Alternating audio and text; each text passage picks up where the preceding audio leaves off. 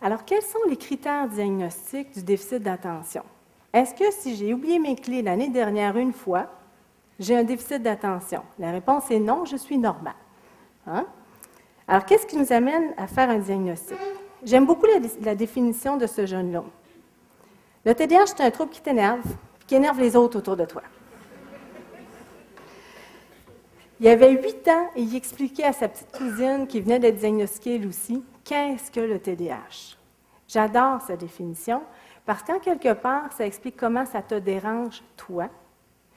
Et aux gens qui nous disent, vous donnez des médicaments ou des traitements pour faire en sorte que les, autres, hein, que les professeurs soient, soient plus dérangés. Non, le traitement, là, c'est pour la personne qui a le TDAH. Et ça, c'est hyper important pour aider cette personne-là à atteindre son plein potentiel. Si ça ne dérange pas l'individu qui est atteint, ça veut dire qu'il n'est pas atteint. Parce que dans le mot TDAH, il y a T pour trouble. Puis on va voir dans les critères. Un, tu l'as depuis que tu es petit. Souvent, je dis aux gens, ton cerveau, il est tricoté comme ça. OK? Donc, on arrive au monde comme ça, on n'a pas de test de dépistage à deux ans, là, OK?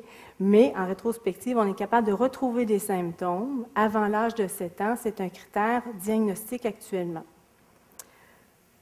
Présent dans plusieurs sphères de vie. Si je vous disais, quand je parle à mon chum, il ne m'écoute pas tout le temps. Y a-t-il un TDAH? Hein? Diagnostic différentiel, c'est un gars, on est marié, il y a plein d'autres choses. Ça peut être pas intéressant, ce que j'ai dit aussi. Hein?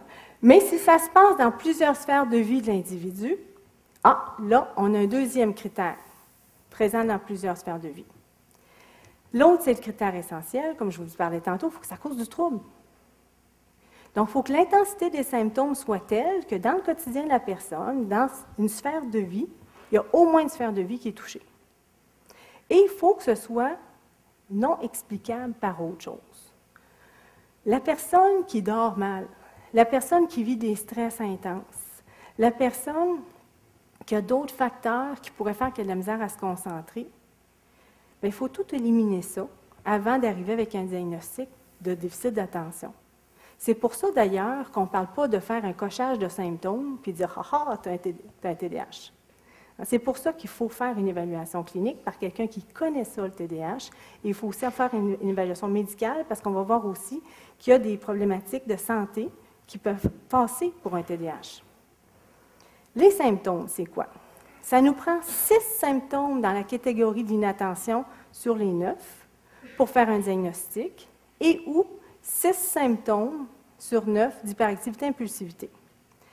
Alors, pour l'inattention, prête difficilement attention aux détails, a de la misère à soutenir son attention, ne semble pas écouter quand on lui parle. Ce n'est pas juste ton mari, là. OK? Donc, ça ressemble à quoi dans le quotidien? Quand tu fais des erreurs d'inattention, là, c'est sur des choses banales. J'ai un étudiant que je suis, il a eu 50% à son examen. Toutes ses réponses étaient bonnes, mais il n'a pas tourné sa page. C'en est une erreur d'inattention, ça. Un chèque pas signé. Alors, vous voyez, ça peut avoir. C'est une petite affaire, c'est une ligne pas remplie, mais hein, ça change quelque chose. Alors, donc, des erreurs d'inattention. La difficulté à soutenir son attention, ça peut être dans une conversation, ça peut être dans la lecture, mais ça prend une attention soutenue. Donc, on n'est pas dans l'action-réaction d'un jeu vidéo, par exemple. Ne semble pas écouter quand on lui parle. Si vous parlez à un adulte qui a un TDAH, ça fait longtemps qu'il a appris à avoir l'air d'écouter. Il a trouvé des trucs. Alors, dis-moi dans ça, là, je t'ai perdu. Donc, il faut être très intime avec quelqu'un qui a un TDAH adulte pour s'en rendre compte. Mais l'adulte, il est capable, lui, de vous le dire, j'ai perdu le fil. Donc, moi, comme clinicienne, souvent, cette question-là, je la transforme en disant, est-ce que vous perdez le fil dans une conversation? Est-ce qu'il y, y, a des moments où est-ce que vous en manquez? Ne se conforme pas aux consignes. Ce n'est pas un problème d'intention. J'avais l'intention de le faire, mais je n'arrive pas à le faire. Donc, ce n'est pas un problème non plus de compréhension de la consigne, parce que si c'est un problème de compréhension, on va être plus dans le registre du trouble d'apprentissage. Donc, j'ai la misère à me mettre en action, à faire la consigne, à, rester dessus et à la terminer. C'est ça que ça veut dire, cet item-là. Planifier, organiser. J'ai la misère à me faire un plan dans ma tête, mais aussi à le suivre, parce que je m'éparpille, parce que je perds le fil. J'évite. Je fais à contre-cœur. Je procrastine. En québécois, je brette. J'attends la dernière minute. Et comme on disait tout à l'heure, quand on est à la dernière minute, qu'est-ce qui se passe? Souvent, le stress nous permet de mobiliser un peu plus notre dopamine puis notre noradrénaline, puis on est plus efficace. D'autres personnes, par contre, sont plus anxieuses. À la dernière minute, c'est encore pire. Donc, il faut voir que ce n'est pas tout le monde qui a un TDAH qui, à la dernière minute, est plus fonctionnel, mais c'est presque la carte de visite de quelqu'un qui a le TDAH de faire les choses à la dernière minute. Perdre ces choses. Pour perdre tes choses, il a fallu que tu les égares avant.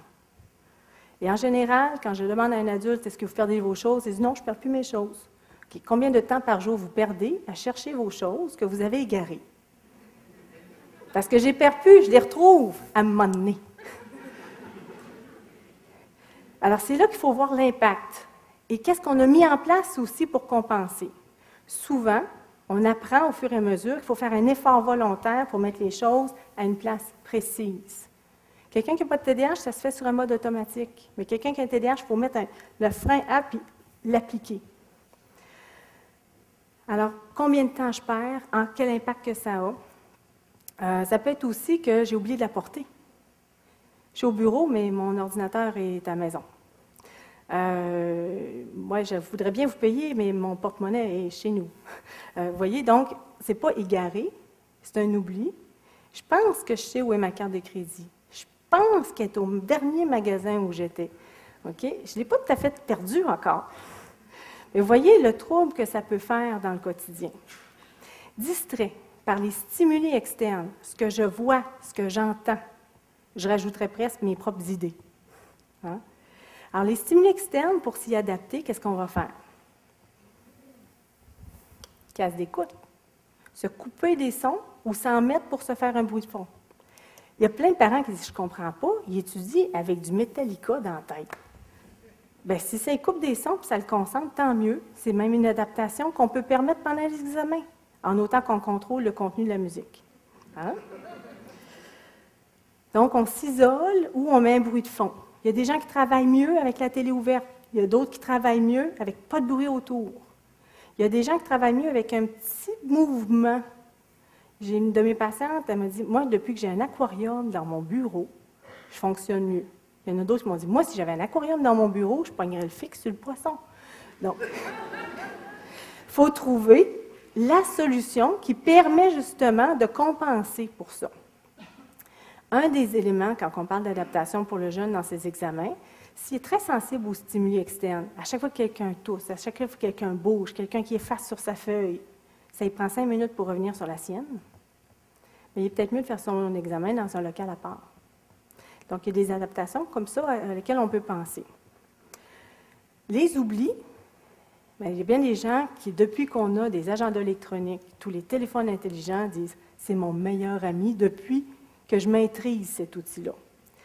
Donc, si on regarde au niveau des oublis, les post-it, je ne veux pas marquer, faire euh, du placement de produits, là, mais post-it, tout le monde connaît ça. Donc, se faire des mémos, se faire des listes pour essayer de compenser justement cet item-là. En passant, le TDAH, ce n'est pas un problème de mémoire. Les gens qui ont un TDAH ont une excellente mémoire. C'est la mémoire de travail. C'est de s'en rappeler au bon moment, la difficulté. L'hyperactivité, quand on est jeune et qu'on est hyperactif, on n'a surtout pas besoin d'être docteur pour faire le diagnostic d'hyperactivité dans le sens de le voir. C'est un symptôme qui est visible. la patte bouge, la difficulté à rester assis. Euh, l'enfant, moi j'ai quatre enfants, j'en ai deux qui ont un TDAH, donc je peux en parler aussi comme maman. J'en ai un quand je le cherchais dans la cour d'école ou au parc, je ne cherchais pas à terre. Je cherchais dans les airs. Il était grimpé en quelque part. je ne pouvais pas dire où es-tu, c'est où es-tu? Hein? Donc, quand on parle cours, grimpe, c'est ça, le côté hyperactif. En général, avec l'âge, l'adulte qui est encore hyperactif, il a plus une bougeotte, une grouillotte, mais il n'est plus en train d'être grimpé, là. C'est moins pire. Mais en général, il va chercher des sports qui bougent, un type de travail qui bouge, puis il va avoir trouvé une façon de s'y adapter. Donc, c'est rare que la personne adulte consulte pour le côté hyperactif en tant que tel. L'impulsivité qui vient avec l'hyperactivité, par contre, ça aussi, ça peut te mettre dans le trouble longtemps. L'impulsivité qu'on parle verbale, quand, tu penses à voix haute, pas de filtre, il y a des choses, là, pensez à votre dernière semaine, il y a des choses que vous avez gardées dans votre tête, puis ça a été une bonne chose. Bien, quand tu dis tout ce que tu penses à voix haute, ça peut te mettre dans le trou. Quand tu dépenses de façon impulsive, si tu conduis ta voiture de façon impulsive, si tu conduis ta vie sexuelle de façon impulsive, il peut y avoir des conséquences dans tous ces aspects-là. Si tu prends des décisions impulsives sur, par exemple, ton emploi, ton couple, donc, c'est tous des aspects qui peuvent avoir des conséquences et qui font que les adultes, pour cet aspect-là, vont, consulter. Mais en général, la bougeotte en tant que telle, c'est quelque chose pour lequel les grands se plaignent moins. Les items dans nos listes sont plutôt des items pour les enfants, mais au niveau de l'adulte, donc, on peut avoir cette impulsivité-là dans plusieurs aspects de la vie. Autogérer son impulsivité, c'est très difficile. Parce que biologiquement, la personne qui a un déficit d'attention, le time-out, il y a de la, difficulté à le faire. Et il y a des gens pour qui une médication, ils ont réussi à trouver des stratégies compensatoires pour le reste, mais qui vont dire, regarde, pour mon impulsivité, là, j'ai vraiment besoin de quelque chose, j'ai besoin d'un frein. L'évolution des symptômes, l'hyperactivité en général a tendance à s'atténuer avec l'âge, l'impulsivité aussi, mais les conséquences d'être impulsif peuvent avoir encore une grande portée. Mais l'inattention a tendance à être à peu près la même tout le temps. Mais qu'est-ce qui arrive quand on grandit? On n'a pas papa puis maman pour nous aider à nous organiser. Quand on est rendu, par exemple, au cégep ou à l'université, qu'on a aussi à autogérer l'épicerie, euh, les heures de lever, l'organisation en tant que telle au quotidien, qu'est-ce qu'il faut que j'apporte, euh, à faire les priorités. Ce sont tous des aspects qui ont des étapes de vie ou est-ce qu'à un moment donné, ça se peut qu'on pogne notre Waterloo? Donc, ça se peut que le jeune, quand il était petit, a réussi à trouver des stratégies compensatoires, puis qu'à 20 ans, 30 ans, 40 ans, il disent là, j'ai besoin d'aide. Maintenant, est-ce que tout ce qui bouge ou est dans la Lune égale TDAH? Non. Moi, quand j'entends les gens qui disent allez les faire courir, hein, c'est parce qu'on écoute trop la TV. C'est sûr que c'est bon de courir. Tout le monde, c'est bon de courir. Mais ce n'est pas parce qu'ils font pas assez d'exercice que les gens ont un TDAH. Maintenant, il y a des choses qui peuvent avoir l'air d'un TDAH. Je ne fais pas un cours de médecine, mais en gros, du côté psychiatrique, quelqu'un qui est anxieux va avoir la misère à se concentrer, puis peut même avoir une certaine agitation. Quelqu'un qui a une maladie de l'humeur, que ce soit une dépression ou une maladie bipolaire, va avoir des variations dans sa concentration et même dans sa modulation du mouvement quelqu'un qui entend des voix, qui est psychotique, ben, sa concentration ne sera pas bonne. C'est clair. Sur le plan relationnel, les gens qui ont un trouble de personnalité ont aussi une grande impulsivité. Quelqu'un qui a un trouble d'apprentissage, qui a de la misère à comprendre, par exemple, l'information qui est donnée, va perdre le fil aussi. Puis, à un moment donné, c'est comme si, mettons, tu écoutes un, un, film dans une langue que tu ne connais pas, tu n'as plus envie de l'écouter à un moment donné. Donc, tu as envie de jaser, tu as envie de faire autre chose. Mais si tu es dans un cours où est-ce que tu ne comprends pas ce qui se dit en avant, ça se peut qu'à un moment donné, tu commences à être plus hyperactif. Mais en fait, ce n'est pas le TDAH du tout. Du côté médical, quelqu'un qui a eu un traumatisme crânio-cérébral, on en parle beaucoup, par exemple, nos jeunes qui jouent au hockey, au football ou d'autres, et qui ont des commotions cérébrales à répétition, peuvent développer un tableau qui ressemble beaucoup au TDAH. Les gens qui ont l'épilepsie ont plus souvent du TDAH aussi.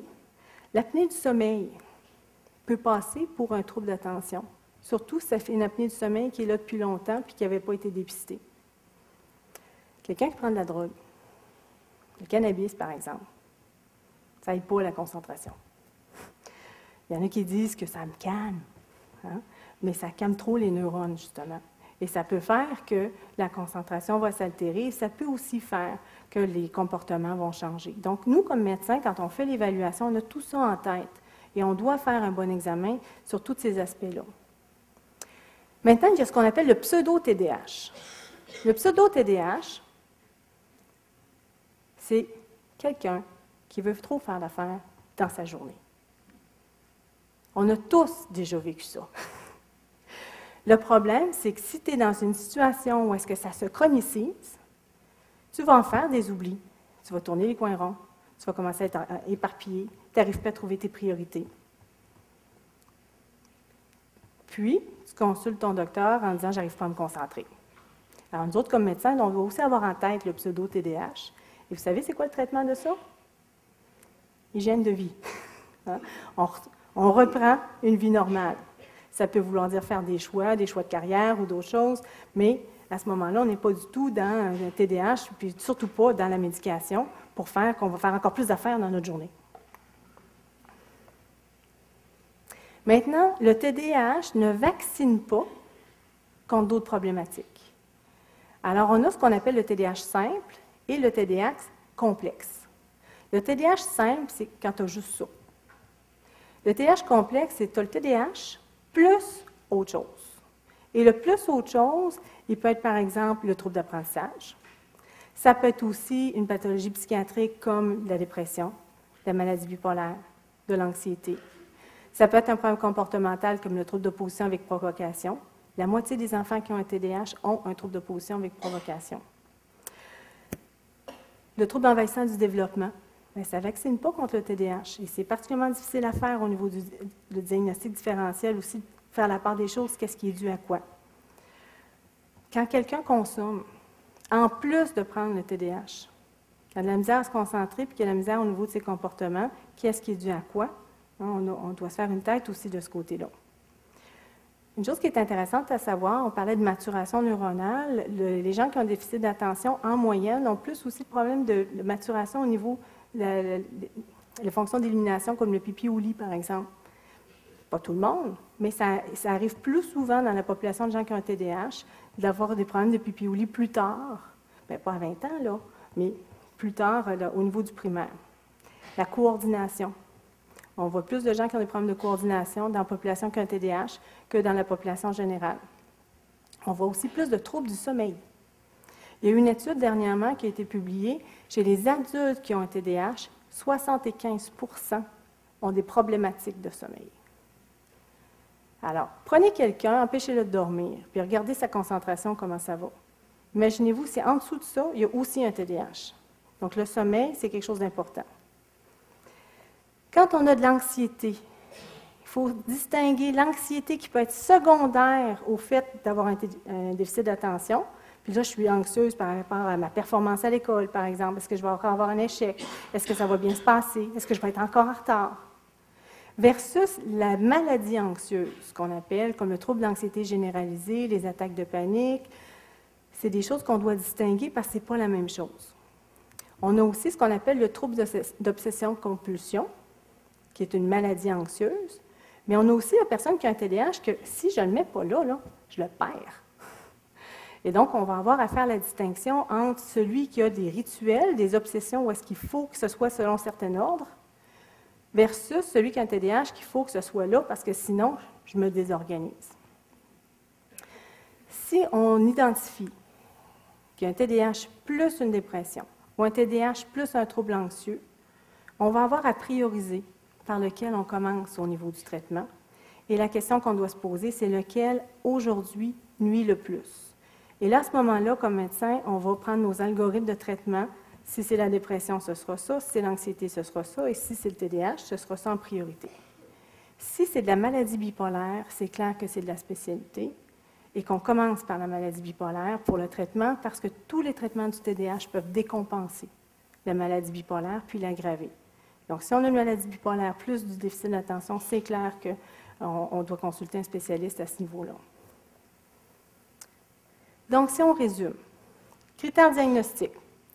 Le TDAH nous entraîne dans des difficultés d'attention, de gestion du mouvement, la bougeotte, et d'impulsivité. C'est au long cours et ça doit causer du trouble. Et ça doit pour faire un diagnostic, on doit être capable aussi d'éliminer les autres pathologies qui peuvent ressembler au TDAH et aussi voir si en plus du TDAH, on n'a pas quelque chose par-dessus. Dans notre jargon, on appelle ça de la comorbidité.